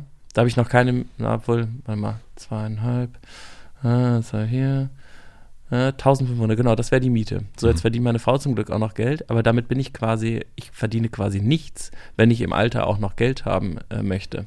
Ja. Ähm, das macht keinen Sinn. Also das ist quasi, es gab mal, ich weiß noch, als wir anderen gegründet haben, da haben wir quasi mit diesem Entrepreneurs-Pledge-Gedanken äh, das gemacht und haben gesagt, man sollte 50% der Profite reinvestieren und 50% der Profite wollten wir am Anfang auch behalten. Was ja schon crazy viel ist, ne? Also es gibt ja viele Unternehmen, die sagen irgendwie ein Prozent for the planet oder so, ne? Und der Rest ist dann 99 Prozent für mich. So, Profit heißt aber dann, was am Ende übrig ist, ne? Das ist ja bei den, je nachdem, was es, äh, was es ja, das ist jetzt also 50 Prozent vom Profit, also von dem, vom Gewinn, Gewinn, Gewinn. Ja, genau. Ja. Und das war quasi, war ja quasi diese Idee vom Entrepreneurs Badge, was glaube ich auch nach wie vor total sinnvoll ist, 50 Prozent, also für quasi Unternehmen, die auf dem Weg dahin sind, einen bestimmten Prozentteil in die Lieferkette zu reinvestieren, damit eben Lieferketten fairer werden. Das ist alles richtig, ja. Also der Gedanke ist quasi, der ist total richtig. Was aber auch eine Ressource ist oder eine Lieferkette, bin ja ich, ähm, also ich liefere ja auch etwas ab. Ich bin etwas, ich muss irgendwie da sein, ich muss motiviert sein. Ich glaube jetzt nicht, dass, ähm, dass Leute Milliardär werden sollten, mhm. ähm, aber äh, dass Leute, die auch eine, eine öffentliche Arbeit machen und irgendwie sichtbar sind und sowas, sich irgendwie schützen können und an bestimmte Orte fahren können, um sich irgendwie rauszuziehen, das ist wichtig und das ist für mich auch wichtig und dass ich mir keine Sorgen mache, wie, ähm, wie das Alter ist, das hätte ich ja quasi schon haben können und habe das quasi dann ja abgelegt. Darum muss ich mich jetzt kümmern, weil mich das einfach, das macht mir Angst und das ist ja auch eine berechtigte Angst. Ähm, das macht keinen Sinn. Ja. Und gleichzeitig will ich natürlich nicht jetzt in so eine Cash-Abhängigkeit kommen, dass ich irgendwie mir immer mehr anhäufe und deswegen immer mehr äh, irgendwie Villen habe und Boote und Autos, die dann alle geputzt und äh, gepflegt werden müssen. Das ist auch bescheuert. Also es muss so quasi, es muss irgendwie, und da, genau, ich war bei Rivka, ich habe gar nicht über Geld geredet. Man, die checkt einfach alles. Es ist wirklich, es ist unfassbar. Du gehst dahin, irgendwann gehst du auch mal dahin. Matze, ich lade dich zu einer Session ein. Probier's doch mal aus. Einfach nur, weil ich hören will, wie du es findest, weißt du? Mhm. Und dann, ich rede über irgendwas. Mir ging's auch, mir ging's gut. Ich war so ein bisschen, genau, ich habe mit ihr geredet über, dass ich so zwischen meiner Vehemenz und so einer empathischen Trauer so hin und her gehe und die Mitte davon suche. Das ist so, ich bin dann in Meetings so, ich, ich krieg voll viel mit, ich nehme die Gefühle wahr, das ist irgendwie alles voll da. Und dann will ich aber auch was und der einzige Weg, wie ich das hinkriege, ist zu sagen so, Leute, das ist aber jetzt alles scheiße. Dann bumm. Und dann wechsle ich quasi auf die andere Seite. Ich wechsle immer dazwischen so wie so ein Pendel. Ding dong, ding dong, ding dong. Mhm. Und irgendwie, wo ist denn die Mitte davon? Wo ich verletzlich sein kann und gleichzeitig auch ganz ruhig sagen kann. Und das hier, das geht so auf gar keinen Fall. Da müssen wir was anderes machen und dann ist es trotzdem kritisierbar, aber ich kann auch dazu stehen. Aber ohne äh, an der Wand zu wackeln, weißt du? Das ist einfach so ein bisschen, da ist noch so was Kindisches drin, irgendwie was Angst hat, dass wenn es jetzt leise spricht, dass es dann seinen Willen nicht bekommt. Mhm. Damit gehe ich zu, der dann fängt er mit mir über Geld zu reden. Hm. Und sagt, wie ist denn das mit dem Geld? Dann habe ich gesagt, ja, na, schon gut, wenn es ein bisschen mehr wäre. Dann sagt sie, wie viel soll es denn sein? Dann habe ich irgendwas gesagt, sagt sie, okay, und es würde auch dann halt nicht so, ja, ja, das wäre voll okay. Und dann fünf Minuten später sagt sie, es ist viel zu wenig. dann war ich so, ja, aber das wäre einfach gierig und das wäre nicht gut und so und so. Und dann sagt sie so, ja, genau, und das ist voll, das ist dein Blick auf Geld, weil du denkst, dass Geld dich definiert. Aber du definierst Geld. Mhm. Das war so, money does not define you, you define money. Und dann hat sie gesagt, I know poor people that are very generous and I know rich people that are not generous at all. Und dass das quasi, dass das, sie meinte so, du siehst Geld quasi als ein Label, was etwas Bestimmtes aussagt, aber eigentlich ist Geld eine Ressource, die wir nutzen können. Irgendwie eine Form von Energie, mit der wir, mit der wir arbeiten. Ich weiß noch, wenn ich das früher gehört habe, das hat mich so getriggert. Ich war voll, ich war auf dem Baum. Mhm. Also, ja, Geld ist eine Energie, willst du mich verarschen? Hast du Energie geerbt oder was? Ja, herzlichen Glückwunsch äh, zu, zu, der vielen Energie. Aber das stimmt ja total. Es gibt ja auch äh, Leute, die mit ihrem Geld bestimmte Sachen machen, die ganz toll sind. Dann gibt es Leute, die machen, da versteht man das gar nicht. Die lassen es die ganze Zeit auf dem Konto liegen und äh, gar nichts passiert damit. Total langweilig. Dann gibt es Leute, die machen riesen Scheiße damit. Gibt schon alle Möglichkeiten. Und da dachte ich so, ich sollte ein bisschen mehr Geld haben. Mhm. Das wäre vernünftig. Und fühlt sich das jetzt richtig an für dich, dass so zu wissen und auch so zu, zu, zu äußern? Ja, das zu äußern macht mir Angst, weil ich immer denke, ja, nicht, äh, dass, also, dass man sich quasi unbeliebt damit macht, ähm, weil es ja tatsächlich auch quasi so eine Art äh, Geldgier gibt, die, glaube ich, einfach nicht so gut für die Welt ist. Das macht dann einfach nicht so viel Sinn. Ähm, aber das fühlt sich schon total stimmig an, dass ich gerne mehr finanzielle Ressourcen hätte. Ja. Und darin kommt natürlich dann auch vor, dieses ganze, andere Leute haben viel weniger als ich und sollte ich und wieso und ähm, überhaupt und so und sollte ich nicht zufrieden sein und und das sind ja, das gibt es ja bei ganz vielen Leuten, dass quasi immer alle denken, man müsse jetzt irgendwie zufrieden sein. Und manche Leute denken das ja gar nicht. Ja. Also Geld ist ja schon irgendwie ein bestimmtes Thema, was wir schon von Kind auf auch lernen, wie viel davon okay ist und wie sehr man auch sparen soll. Ich bin zum Beispiel echt, bin sehr sparsam quasi erzogen worden. Da wurde immer voll drauf geachtet. Zum Beispiel durften wir nie was an der Tankstelle kaufen. Ja. Niemals. Hm. Nie. Ja, aber ich kenne das noch ins Restaurant gehen, man darf ein Getränk trinken. Ja. Ein kleines. Und man geht auch nicht ins Restaurant. Man geht eigentlich nicht ins Restaurant, aber wenn man geht, dann gibt es eine kleine Apfelschorle. Ja. ja. Und äh, genau, auch viele Sachen, also Secondhand kaufen, gebraucht. Sind ja auch viele Sachen drin, die dann quasi auch nachhaltig sind, aber das muss nicht zwangsläufig was miteinander zu tun haben. Ich glaube, wir haben da so eine Verknüpfung quasi, in der dann quasi für mich war dann einfach lange Geld auch verknüpft mit, ähm, man hat andere Leute extrem ausgebeutet, um da hinzukommen. Mhm. Ja. Und äh, das ist ja auch oft so in unseren Lieferketten quasi. Also viele Beispiele für Reichtum sind aufgebaut auf äh, Kolonialisierung, Unterdrückung, Unterdrückung ähm, und sehr, sehr schlechten Sachen. Und es gibt natürlich auch andere Sachen, die, die anders aufgebaut sind, aber dann oft unterdrückt man dann zum Beispiel die Natur, indem man quasi, man sagt so, ja, wir bauen ähm, Radios oder so und dann produziert man halt super viel Plastik und irgendwie und vertickt die ähm, und dann, also quasi irgendwas fuckt man immer ab in, in der Art, wie wir quasi unser System aufbauen oder auch weiß ich nicht, baust ein Social Network und dann ähm, kreierst du darüber plötzlich, äh, treffen sich alle Rechten da drauf und organisieren sich und so und damit verdienst du dann Geld. Und dann ist das ja schon, das ist schon ein bisschen crazy alles, wie die Systeme. Das Einzige, was irgendwie relativ clean ist, ist, glaube ich, Kunst. Ich glaube, solange du nicht richtig drin bist. Also ne, das ist ja auch genau so ein, ein äh, also wenn es wenn es um die großen Künstler und Künstlerinnen geht, um diese Art der Geschäfte, um die Bilder, ähm, wie das alles zusammenhängt, äh, wie da geschachert wird, wie da gedealt wird. Ich glaube, diese kleine Unschuldigkeit in, in geg, gegenüber ist, ist, ist, ist ein Atelier von uns hier. Äh, ja, das ist alles sehr unschuldig. Ne? Also da ist äh, schön, wenn es da irgendwie 500 Euro für das Bild gibt.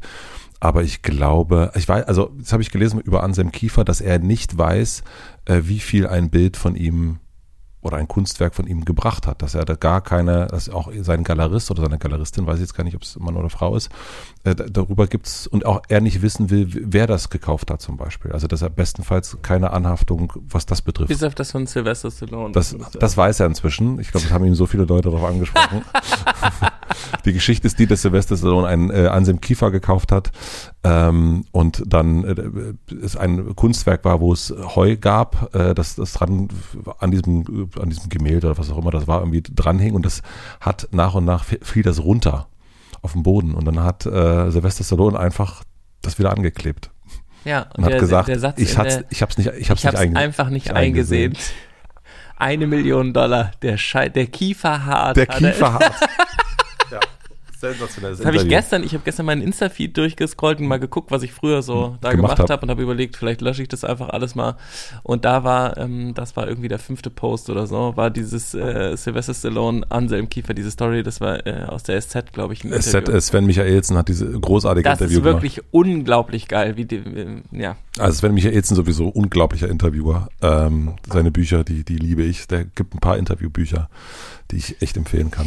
Ja, aber das, genau, mit der, mit der Kohle, ich habe auch gemerkt, ich teile ja quasi auch mit dem, ähm, alle Einnahmen, die ich erziele, ob das jetzt äh, Podcasts sind oder Vorträge mhm. oder wir drehen gerade eine Doku, ähm, für die wir, äh, in der wir unsere Einhorn-Story mhm. erzählen mhm. und sowas. Und das sind inzwischen echt krasse Summen, die mhm. wir da kriegen. Ähm, und wir, das geht alles an Einhorn, weil wir uns überlegt haben, dass das quasi, am Anfang war es so, dass Waldemar und ich halt Vorträge gemacht haben und sowas. Und dann haben wir gesagt, wenn wir jetzt anfangen, das quasi zu priorisieren, weil wir Cash brauchen, dann bringt uns das auf einen falschen Trip. Das wäre nicht gut. Ja. Ähm, aber wenn, wenn du dann quasi im Team bist und über die Taxiabrechnung äh, diskutieren musst, aber gewisse Sachen einfach auch, also ich merke zum Beispiel, ich brauche manchmal um mich, äh, um gut arbeiten zu können, brauche ich bestimmte Voraussetzungen. Das geht einfach, weißt du, wenn ich mich in die Bahn setze äh, oder äh, dann kann ich nicht einen Call haben, während ich auf dem Weg ins Büro bin. Ja. Aber manchmal muss ich das machen, weil ich dann, ich will dann mein Kind irgendwie liebevoll in die Kita bringen, dann äh, muss ich telefonieren, dann möchte ich entspannt im Büro ankommen, dann muss ich irgendwie was essen, aber ich habe keine Zeit, was zu kochen und sowas. Dann, ich muss mich quasi irgendwie versorgen, um meine, und dann stimmt das mit der Energie voll und dann brauche ich eine bestimmte Art von Energie, um diese Leistung auch bringen zu können. Mhm. Ich glaube, so geht es auch vielen Leuten, die quasi solche äh, Sachen machen wie, wie wir vielleicht. Das fühlt sich ja so nach kreativ arbeiten auch an und so. Und dann merke ich immer so meine Sparsamkeit, dass ich mich dann doch irgendwie so in die Bahn klemme. Und es macht eigentlich keinen Sinn. Das ist eigentlich, ähm, es ist nicht so clever, äh, als, also wie ich meine Ressource dann quasi verwende. Ich brauche dann eigentlich mehr Entspannungsphasen und Ruhe und muss mir diese Zeit nehmen. Aber ich gönne mir das nicht, mhm. weil, ähm, weil zu wenig Geld dafür da ist. Und das ist eigentlich schlecht. Also ich meine, ja. Ja. Also man kann es natürlich auch übertreiben, dass man dann, äh, weiß ich nicht. Nur noch in der Bleiche lebt.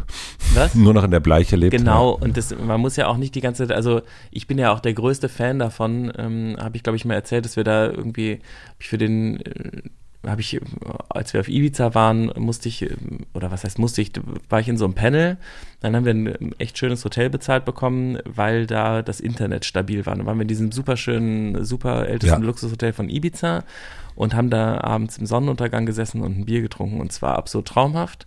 Und dann drei Tage später saßen wir an so einer Klippe, ähm, an der wir immer sitzen und haben aufs Meer geguckt, mhm. den Sonnen, den gleichen Sonnenuntergang, mhm. das gleiche Meer, äh, das gleiche Bier, aber es hat halt nur einen Euro gekostet statt ja. irgendwie neun.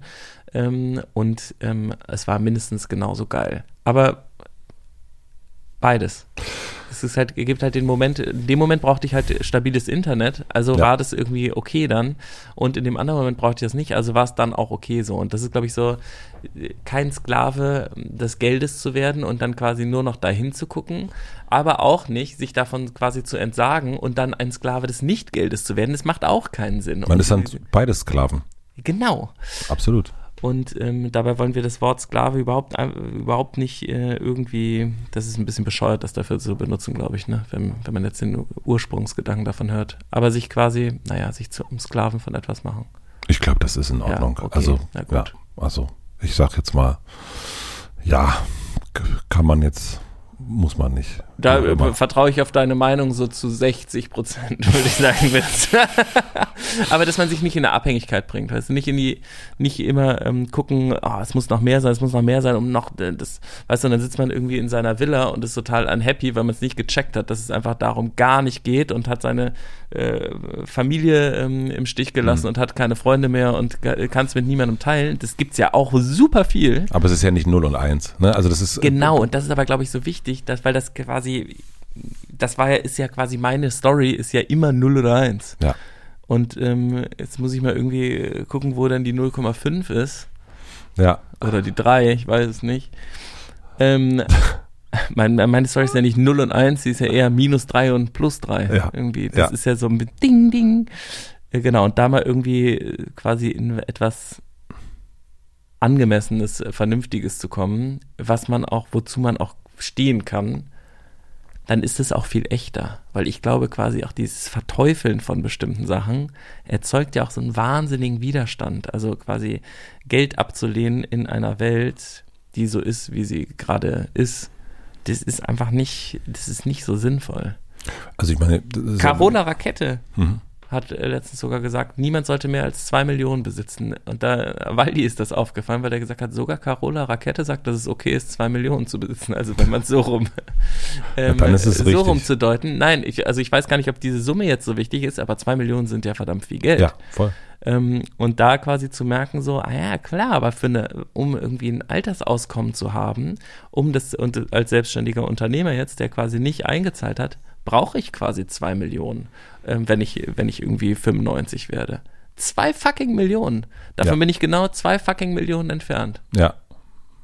Naja, gut. 1,98. Lustig. Nein, ich finde. Ja, genau, aber nee, nee, also ich meine, ich lache ja selber, aber eigentlich, äh, das ist schon äh, teilweise krasse Entscheidungen halt getroffen so. Und trotzdem, es gibt ja auch Leute, die haben 10 Millionen im Lotto gewonnen und verballern es dann, ne? Und sind dann, das gibt's ja alles. Ich glaube, das ist so ein bisschen, also so, das, das höre ich auch raus. Also man macht sich, also ich habe mir nie über Geld Gedanken gemacht und weiß noch, ähm, dann habe ich ja auch schon mal erzählt, äh, mit 31, als wir mit Vergnügen äh, gegründet haben, musste ich mir von meiner Frau Geld leihen, damit ich mir überhaupt einen Laptop kaufen kann, mhm. weil, also, weil da gar nichts auf dem Konto einfach war. Und als wir äh, vor ein paar Jahren in Amerika waren, Sabbatical gemacht haben, und da war ich 39 oder so, ich glaube, ja.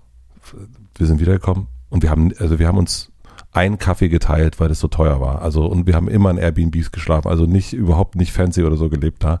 Und wir, wir sind wiedergekommen, so, ja, und jetzt haben wir gar nichts mehr auf dem Konto.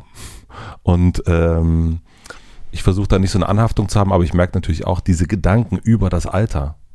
Die Gedanken über, wie ist das dann mal irgendwann, die hat man einfach nicht mit 20, die hat man auch nicht mit 30. Mhm. Und es ist so diese, so, äh, diesen, ich bin dann manchmal, obwohl ich das mir von der, vom Habitus nicht so gut gefällt, aber diese Jungspunde, die äh, über Aktienzeug reden und so weiter ähm, auf TikTok. Ich habe, ich mag das nicht so, es ist nicht irgendwie so, es ist, wie gesagt, es ist nicht meine Form, aber ich finde es auch, denke ich so, eigentlich insofern seid ihr schlau, weil ihr denkt wenigstens mal so ein bisschen darüber nach. Ihr denkt ein bisschen darüber nach, was, also es gibt eine, ihr habt eine Beziehung zum Geld. Ne? Was wir haben, glaube ich, oder lange hatten, ist eigentlich erstmal nicht wirklich eine richtige Beziehung dazu. Ja, es geht nicht. Das ist keine Beziehung zu, das ist quasi, das ist eine Beziehung zu, Nee, das ist, finde ich, nicht. Ich, also ich weiß jetzt nicht, von wem du da genau. Nein, sprichst. es geht, also ich habe, ähm, das, das meine ich, hatten wir in einer der letzten Folgen. Ich weiß nicht, wie ein Geld, wie ein Geldsystem funktioniert. Das habe ich überhaupt nicht in die Wiege gelegt bekommen. Ne? Und das hat einen ganz großen Teil mit Ost und West zu tun in Deutschland. Mhm. Ähm, kein Erbe zu haben oder nicht auf ein Erbe zu hoffen, ähm, keine, keine Rücklagen und all diese Sachen, nicht irgendwie auf irgendwas hoffen zu können und auch keinen in der Familie zu haben, der irgendwie was mit Aktien oder irgendwie diesen ganzen Anleihen und was es da alles gibt, irgendwie zu tun zu haben. Und dieses Wissen einfach gar nicht zu haben. Und dadurch ist Geld, ich kenne Menschen, die leben unter der Armutsgrenze und ich kenne Menschen, die leben über der Millionengrenze. Und alle, niemand redet über Geld. Ähm, so die einen schämen sich, dass sie so wenig haben und die anderen schämen sich, dass sie zu viel haben. Mhm. Und so bleibt das die ganze Zeit so eine, so eine, so eine nicht, so eine, so eine diffuse Box. Man ist, ist ein bisschen unangenehm sowieso jetzt schon darüber zu reden. Mhm. So. Und deswegen finde ich dann manchmal so junge, keine Ahnung, Trader oder was auch immer, denke ich so, aha, ihr beschäftigt euch wenigstens damit. So, ihr, ihr habt zumindest, ob das jetzt richtig oder falsch ist oder wie auch immer, ich höre da jetzt auch nicht drauf, aber zumindest habt ihr es ist nicht weggeschoben. Es ist, weil es spielt, und da hast du total ja, aber recht, es, ist es spielt dieser, eine Rolle. Es ist diese Dagobert äh, Energy und die ist, die ist glaube ich, weird. Die finde ich auch nicht, die genau, finde ich auch nicht also richtig, aber es gibt zumindest eine, ja, es gibt eine Beziehung Aber das, dazu. ich kenne das quasi von früher, dass ich mich ja früher auch quasi viel damit beschäftigt habe und, oh. ähm, und habe ich nie, ja, okay. Ja, obwohl ich habe mich ja eigentlich auch nicht damit beschäftigt, nee, das stimmt nicht. Ich habe dann halt immer irgendwas Unternehmerisches gemacht und gehofft, dass es halt irgendwann Dagobert halt, wird. Dass es dann halt irgendwann einfach so wird, aber ähm, quasi dieses nur darauf zielen, was ich merke ist, ich, ich will bestimmte Sachen machen, so wie zum Beispiel ähm, in, meine, in meiner Kreativität Platz haben und sowas. Ich merke es zum Beispiel auch mit Wohnen und so. Und ich, ich will das ja auch gar nicht nur für mich. Ich will ja eigentlich, dass es quasi allen so geht. Ähm, und irgendwo muss man dann ja quasi irgendwie anfangen, so ungefähr. Aber ich merke, in einer Mietwohnung es so zu machen, wie man es eigentlich haben will, ist total ätzend. Also du kannst ja nicht, kannst ja nicht wirklich investieren, aber, ähm, aber wenn du es so lässt, wie es ist, ist es irgendwie auch blöd und sowas. Und ich bin ja jemand und meine Frau ja auch, wir gestalten ja total gerne, wir bauen gerne Sachen, wir, ähm, wir und wir denken dann immer so, ja, das würden wir voll gerne machen, aber das wäre dann eigentlich teuer, aber es ist ja eine Mietwohnung, das heißt, wir können es und dann machen wir es nicht. Mhm. Jetzt wohnen wir aber seit zehn Jahren da. Ja. Und das ist total bescheuert eigentlich, das, das nicht zu machen und es fließt einfach nicht. Ich merke so, da ist kein, da ist irgendwas blockiert. Dann denkt man so, ja, okay, dann müssen wir uns wohl eine Wohnung kaufen. Dann guckst du irgendwie, was eine Wohnung in Berlin gerade kostet. Ich kann mir keine Wohnung in Berlin leisten, die irgendwie, die, also ich würde ja dann eine Wohnung haben wollen, die so ist wie unsere jetzt. Die ist irgendwie ungefähr 90 Quadratmeter, sehr, sehr schlecht aufgeteilt. Also wir haben nicht mal ein Kinderzimmer. Ähm, das war früher cool, jetzt ist es irgendwie saunervig. Aber ähm, ich kann nicht eine Million einfach für eine Wohnung ausgeben. Also äh, dann das, das macht ja keinen Sinn. Also was ist das, wie bescheuert ist das eigentlich? Dabei wäre es eigentlich voll gut, wenn, ähm, wenn mehr Wohnungen Eigentum wären und eben nicht irgendwelchen Riesenkonzernen gehören würden und dann würden sie halt für immer vermietet werden. Und ich bin ja selber quasi äh, Teil von diesem System. Das nervt. Und wir sind dann ja früher mal, äh, es muss alles systemisch gelöst werden. Ich weiß nicht, was die Antwort ist. Ich weiß es auch nicht. Es ist saunervig, aber Daytrading ist auf jeden Fall nicht die Antwort. irgendwelchen Internetaffen, dann, äh, dann irgendwelche äh, welche Sachen zu. Obwohl, Na? hast du. das Na? war schon. Ich habe letztens Na? einen Film geguckt, der heißt Dump Money. Mhm, naja, nicht gesehen. Der ist super. Mhm. Äh, da geht es um, ähm, ah, wie heißt die Firma? GameStop. Mhm. Ähm, es gab doch äh, irgendwie letztes oder vorletztes Jahr oder vor zwei, drei Jahren während Corona diese Firma GameStop und die wurde von einem riesigen Hedgefonds, wurde die geschortet. Also die haben darauf gesetzt, dass diese Videospielekette in den USA pleite geht, weil Videothek und Ja. wird niemand mehr hingehen und Corona und so. Und dann hat irgendein Analyst oder so, der sehr aktiv auf Reddit war, das so mitgekriegt und hat sich das angeguckt und hat, hat diese Firma bewertet und hat sich Zahlen angeguckt und hat gesagt, so, die ist unterbewertet.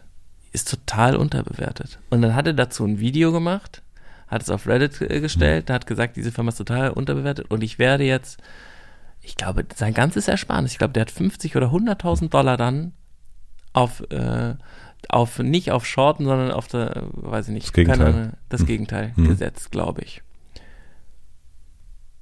Oder er hat Aktien gekauft, was dann quasi gegen das Shorten spricht. Genau, ich glaube, er hat einfach Aktien gekauft und hat den Redditors gesagt, so, that's what I'm doing. Und der Typ war halt total ehrlich, also das Gegenteil von diesen, wie willst du eine Million machen, Blablabla, folge meinem Wahnsinnigen, kauf mein Buch, ähm, damit bin ich nämlich eigentlich Millionär geworden. ähm, und dann haben lauter Leute diese Aktie gekauft und dann hat er immer gesagt, nee, jetzt das Wichtigste ist, dass wir halten müssen, weil diese Hedgefonds werden immer mehr Kohle. Die haben, Hedgefonds haben irgendwie, ich glaube, 20 Milliarden Verlust oder sowas am Ende gemacht. Die sind, also sie haben richtig Probleme gekriegt, auch die, ähm, Mhm. die die Aktien gehalten haben dann, weil denen quasi dann Insiderhandel und wer weiß was irgendwie vorgeworfen. Die Reddit-Seite ist offline genommen Mhm. worden. Dieses Portal, ich glaube, das heißt Robinhood, Ja. ähm, das ist auch offline genommen worden, dass man es nicht mehr handeln konnte, dass sie es nicht verkaufen konnten. Also es ist dann quasi auch, die Hedgefonds haben selber dann zu illegalen Tools gegriffen, um das wegzukriegen. Es geht um Milliarden Schäden.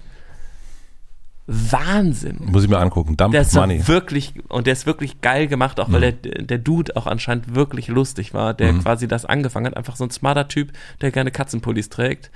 Ähm, und gemerkt hat, so, irgendwas, something's wrong. Und die haben dann einfach, der hat auch sein, sein Ding gehalten. Bis zum Ende. Er hat einfach nicht verkauft. Und dann dachten alle, er hätte verkauft. Dann haben ganz viele Leute verkauft. Er hatte nicht verkauft.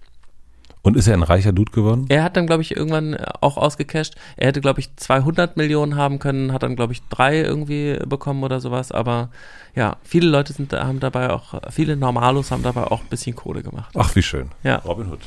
Äh, vielleicht. Also muss ich mir mal angucken. Mhm. Dump Money. Philipp, äh, wir müssen mal wieder, Aufhören. wir müssen mal wieder aufhören. Wir müssen Schluss machen. Wir müssen Schluss machen. Es hat mich sehr gefreut, dass wir über so viele. Was jetzt hier, ähm, haben- Schweiger, ist Till Schweiger oder hat das was mit dem Schweigen noch zu tun? Ne, Till Schweiger, äh, ja. Till Kommt Schweiger, ins Hotel, kommt ins? Hotel. Endlich. Ah, geil. Ja, freue ich mich voll. Interesting. Ja, also seit äh, ist seit vielen Jahren in der Mache. Und jetzt, wenn jetzt alles gut geht, Und Tim Ferriss ist schon Timothy Ferriss, der Autor von Vier Stunden Woche. ja. ja. Und den interviewst du? Ja, das war ein Wahnsinnstag. Ich habe ähm, Markus Lanz interviewt, war mein erstes Interview in diesem Jahr. 1,9 Millionen Euro im Jahr. das ist krass, oder? Ich, aber ich meine, der macht auch wie viel Sendungen pro Woche? Drei Sendungen die Woche. Das ist so fucking anstrengend. 100, 100 im Jahr. Kriegt er eigentlich pro Sendung nur 20.000 Euro. Also jetzt mal ohne Witz. Ja, That's not a lot of money. ja, Aber 2 Millionen sind natürlich viel. ja.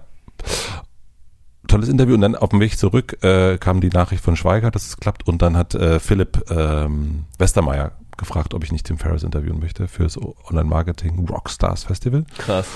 Und Tim Ferriss ist ja für mich schon echt eine wichtige Figur. Total, oder? Ja, ja voll. Ja, ja. Also D- Joe Rogan und äh, Tim Timothy Ferriss. Ferriss. So- Und hier dieser alte. Und der ist der alte. nochmal? Welcher alte? Der alte Interviewer.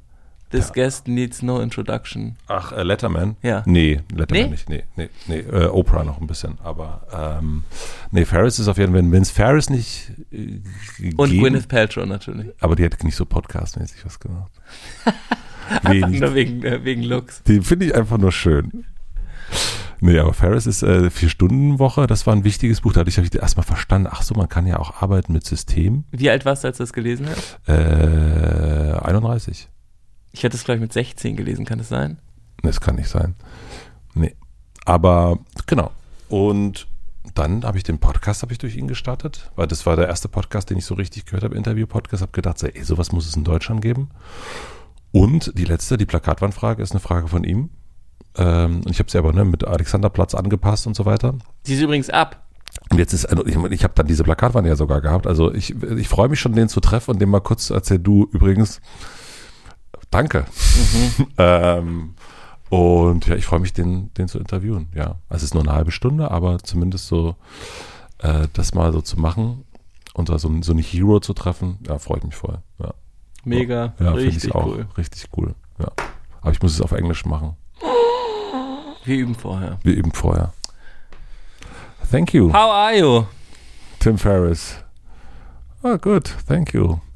Äh, Philipp, war schön mit dir. Ja, richtig schön. Vielen Dank. Wir, ähm, danke dir, wir treffen uns wieder. Wir treffen uns wieder. Ey, oder? Wie lange treffen wir uns jetzt schon? Seit fünf Jahren? Mhm. Einhorn ist gestern neun Jahre. Ja, stimmt, habe ich gesehen. Glückwunsch. Neun Jahre alt. Mm, It's old. it's old. It's old. We are old. It's old. But it's still alive. It's not dead. It's not it's, that. If you're old, you're not dead. Ja, in diesem Sinne. Be old. Be old. Don't be dead. Be old.